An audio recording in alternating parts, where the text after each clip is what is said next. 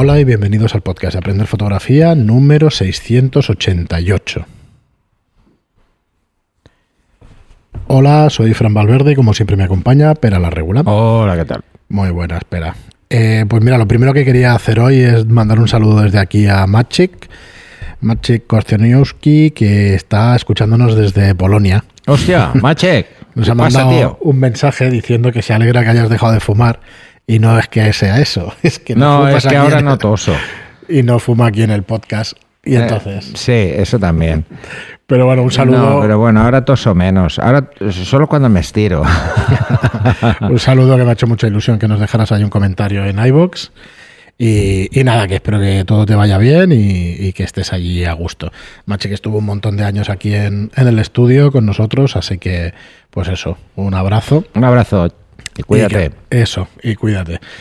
Y nada, hoy vamos con, con otro programa de aclaración de conceptos básicos, aunque no esté en el título, porque hemos puesto un título un tanto, un tanto gancho, ¿vale? Para mm, realmente para llamar la atención y para que Bueno, y es sepáis que- exactamente la verdad sobre ese tema. Es que mm, hay mucha confusión al respecto. ¿eh? Sí, antes de eso, pues recordaros como siempre que tenéis nuestros cursos que os van a aclarar todas estas cosas bastante más en aprenderfotografía.online y en estudiolightroom.es. Y bueno, espera, explícanos eh, en qué consiste esta gran mentira entre la profundidad de campo ver, y el diafragma. eh, Porque se suele simplificar mucho, como en casi todo. O sea, he leído o me han dicho, es algo bastante habitual. Bueno, yo lo leía continuamente. Sí. Continuamente. Entonces, eh, mm, se suele decir directamente que, y como única respuesta, que tienes, tienes que, que abrir más el diafragma porque así tienes menos profundidad de campo. A ver, ¿esto es cierto? Sí. ¿Es realmente práctico decir algo así? No. Si, por ejemplo, os voy a poner un ejemplo muy tonto que entenderéis todos. Estamos con un 24 milímetros y disparamos a 2,8 o a 5,6 es que ni se va a notar. ¿Por qué? Porque hay que tener claro, primero, qué afecta a la profundidad de campo. ¿Mm? ¿Afecta el diafragma? Sí, pero muy poco, poquísimo comparativamente. ¿Qué es lo que más afecta a la profundidad de campo? Lo que más afecta es la distancia al motivo. Cuanto más cerca esté, menos profundidad de campo. Hablamos siempre del sensor al motivo. Exacto. ¿Vale? Lo segundo es la focal. Cuanto más focal, menos profundidad de campo. Cuanto más larga la focal. Exacto. Cuanto más milímetros tiene la focal. Y por último, lo que afecta es el diafragma. De hecho, es lo que menos afecta de esos tres parámetros. ¿Por qué se dice que jugamos con la profundidad de campo con el diafragma? Porque a igual distancia, igual focal, lo único que alteraría la profundidad de campo es el diafragma. ¿Vale? Cosa que eh, esto, además, lo veo constantemente en, los cursos, porque, por ejemplo, hacíamos cursos de retrato en estudio, y tú, tú lo sabes, y la gente pues decía, hombre, a F8 va va a estar enfocado todo. Digo, hombre, a F8 con un 100 milímetros haciendo un retrato vas a tener enfocados los ojos, la punta de la nariz, ya te digo yo que no. ¿Vale? ¿Por qué? Porque se reduce mucho, porque estás muy cerca y con una focal muy larga. Así que esta es una de esas mentiras, que, bueno, no mentiras, eh, faltas de Que se suelen, suelen aparecer bastante en fotografía, sobre todo en foros, lo veréis muchísimo. Eh, esto y, y, por ejemplo, eh, genéricamente decir que el tamaño del sensor afecta a la profundidad de campo. Vale, lo que afecta es el círculo de confusión. El círculo de confusión es una estimación que se hace en función del tamaño del sensor. Eh, cuanto más grande es el sensor, más pequeña es la profundidad de campo que nos va a dar. ¿Por qué? Bueno, esto es un poco más complicado, pero es un cálculo. Eh, y eso os daréis cuenta. Por ejemplo, disparar a, a 5 o 6 con una cámara de formato medio, eh, os daréis cuenta de que uf, no es tan fácil como parece. ¿Vale? ¿Por qué? De entrada, porque el tema del enfoque y los puntos de enfoque en las cámaras de formato medio es bastante más eh, arcaico, ¿eh? Y porque casi nadie va a disparar a esa apertura, ¿eh? con formato medio. Por otra cosa que quizá para el próximo programa explique, ¿eh? que, es, que es más detalles sobre qué es esto del diafragma y cómo realmente nos puede afectar a las fotos. Porque eh, es que hay más cosas, ¿eh? Hay más cosas. Así que cuando os digan esto del diafragma afecta, pues bueno, tener claro que afecta, pero es que es lo que menos afecta. Mira, os pongo un ejemplo muy sencillo. De disparar con un 50 a disparar con un 100 es más del doble lo que se reduce la profundidad de campo. Pero pasar de, y eso que es el doble de luz, ¿eh? pasar de 2.8 a F4 no es el doble, no se reduce el doble. ¿Vale? Así os haréis una idea. ¿eh? Se reduce aproximadamente un tercio la profundidad de campo.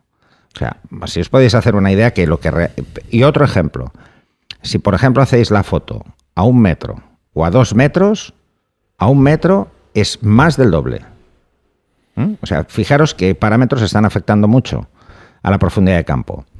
La distancia, muchísimo. Es lo que más. ¿Mm? Lo segundo, la focal. Cuantos más milímetros, menos, ¿eh? Recordarlo. Y el diafragma, la verdad es que incluso estamos hablando del doble de luz y no es el doble, ¿vale? Así que. Una, una pregunta, pero entonces, para hacer, por ejemplo, un bodegón que necesitamos el máximo de profundidad de campo, ¿qué focales y qué distancia necesitaríamos como pues óptimas? Mucha gente dice, bueno, voy a hacer eh, un bodegón con un 100 macro. Y se ponen, pues eso, a, a un metro y medio así, es que no vas a tener profundidad de eh, campo vas a tener enfocado solo una cosa y poco.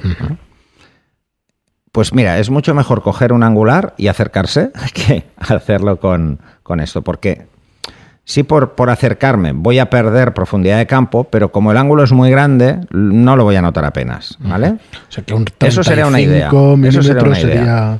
Bueno, pero eso será una idea un poco simplista, ¿no? Pero lo ideal es, eh, casi todo el mundo que hace bodegón recorta. ¿Por qué? Precisamente por eso, por no estar tan cerca. Es mucho mejor, pues, mm, incluso hacer un recorte que tenerse que acercar mucho. Irte con ese 85 o 100 milímetros lejos y luego recortar.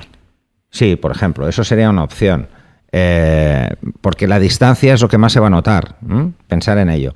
Luego, la gente que se dedica profesionalmente a hacer bodegones pues utiliza otras técnicas, por ejemplo, acordeones o lo que son los descentrables, que conocemos todos, porque lo que variamos es el punto nodal y entonces podemos jugar con la profundidad. Otra de las cosas que se suele hacer, aunque no se suele decir mucho, es jugar con ángulos picados. ¿Por qué? Eh, porque ganamos profundidad de campo. ¿eh? Si estamos picados, la distancia relativa de los, de los motivos no es la misma, es, es menor, que si estamos en un plano recto. En un plano recto lo que está delante proporcionalmente está, mucho más lejos en nuestra fotografía, ¿no? dentro de, lo que es la profundidad de campo. y mucha gente lo que hace esto es y luego juega con el ángulo eh, en postproceso. O sea, intenta como orientar otra vez, reorientar y ponerla recta, que esto es lo que haría eh, un descentrable, pero de forma casera. Eh, esto hay mucha gente que está que tiene mucha curiosidad con el tema de los descentrables, pero no os hace falta compraros un descentrable si queréis probar. Podéis compraros un fuelle, que existen, con montura estándar, con montura para la cámara que tengáis, y jugar vosotros. No, no quedará perfecto, ¿eh? ya os lo aviso. Cuesta mucho, porque enfocar es muy difícil así. Pero veréis que el resultado, eh, podéis obtener el resultado de voy a hacer que algo que me cuesta mucho que entre en, eh, en foco entre, pero también puede hacer lo inverso. Algo que, por ejemplo, tenga mucho foco, porque es una ciudad vista desde una azotea, y que parezca una maqueta, que tenga muy, poco muy poca profundidad, ¿no? Que esto sí que es muy divertido, ¿eh? porque podéis hacer fotos desde cualquier edificio o cualquier parte alta y que la ciudad parezca una maqueta de estas de tren. ¿eh? además, sí, aquí es fotografía creativa totalmente. esa fotografía además se, se, ha puesto bastante de moda porque bueno, porque es, como un juego, ¿no? Eso, es, un juego. Es trasladar la visión que tenemos de las cosas, ¿no? Pero lo que más le preocupa a la gente, por ejemplo, que hace, que hace maquetismo, que hace maquetas, es precisamente hacer pues, una maqueta y que la foto quede realista, porque cuesta mucho. Cuesta mucho precisamente por la profundidad de campo. ¿Vale? Imaginaros pues, que un avión, nosotros no estamos a la distancia de un avión para hacer una foto, un avión real de un avión de la maqueta. ¿eh? En la maqueta estamos muy cerca, en un avión real estamos muy lejos, es muy fácil tener todo el avión enfocado. Pues esto es lo mismo. Muy bien, pero pues yo creo que queda un capítulo redondito, corto, pero, pero para que sepáis exactamente lo que, lo que hace tener mayor o menor profundidad de campo. Así que nada más, echadle un vistazo a nuestros cursos en aprenderfotografía.online y en estudiolightroom.es. Y eh, si os gusta lo que hacemos, como siempre, podéis dejarnos una reseña en iTunes de 5 estrellas o un comentario y un me gusta en iBox. Muchísimas gracias por estar ahí y hasta el próximo programa. Hasta el siguiente.